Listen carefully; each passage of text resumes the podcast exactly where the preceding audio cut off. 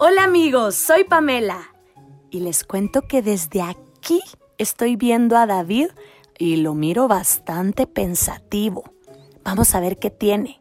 Hace un buen rato que está allí, sentado, parece ido, preocupado, en otro mundo. Vamos a averiguar qué tiene.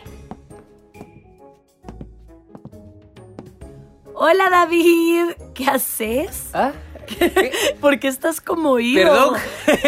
¿Qué pensás? Parece que estás en otro mundo. Perdón, es que así como decía un cuate, se me fue el avión.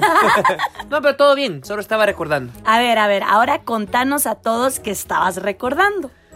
Recordaba la historia de un amigo de mi papá que vivía en una aldea del progreso. Bonita la historia. Ajá. Y que la familia no tenía muchos recursos económicos. Pero él, desde muy pequeño, quería estudiar. Ah. El papá le decía, mijo, mejor trabaje, así se gana sus centavitos y ayuda a toda su familia.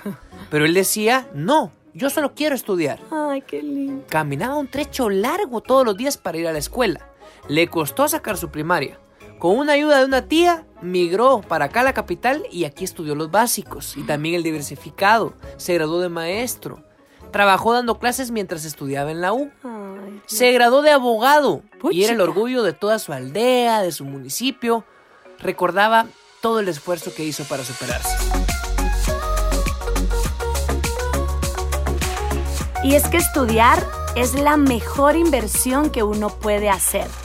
Lo material se puede perder y se puede volver a recuperar. Ujú. Pero tus conocimientos, todo lo que has aprendido, eso nunca lo vas a perder. Al contrario, lo podés ir incrementando. Eso mero, la educación es la inversión más importante que podemos hacer. David, ¿y será que habrá gente que cree que la educación es un gasto? Ah, sí, seguramente la hay. Ah, la hay. Pero la verdad es que no es así.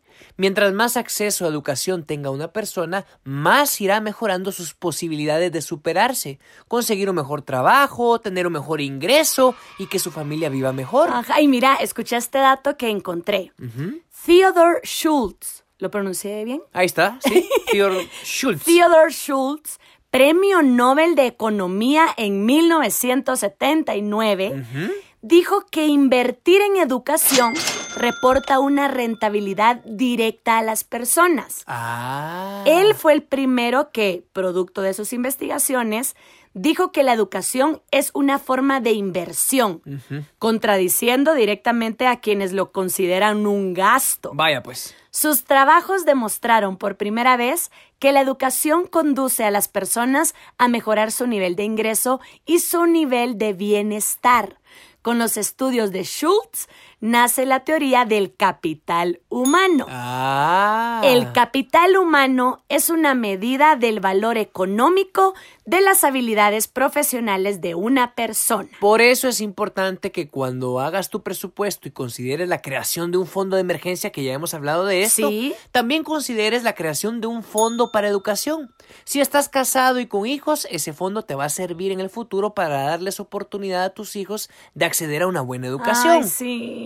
Si en algún futuro tenés pensado casarte o si deseas seguir en la universidad o ya estás en la universidad y tenés planes de estudiar, no sé, una maestría ¿Sí? o algún doctorado. Ah, ¿no? pues hay que seguir estudiando. o algún otro cursito. Bueno, lo mejor es que te informes respecto a los precios y costos de las diferentes universidades.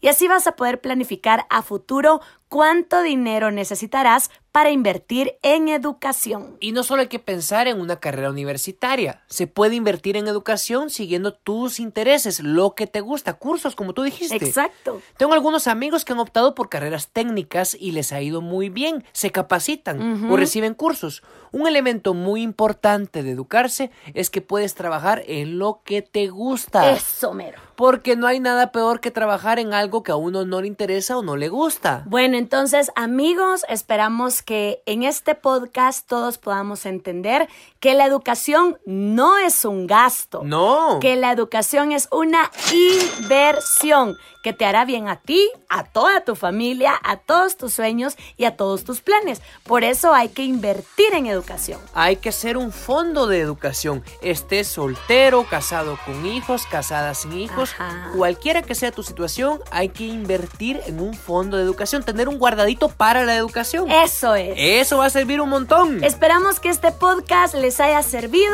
y los esperamos en el próximo episodio de Amigo Financiero. Eso, hasta la próxima. Adiós.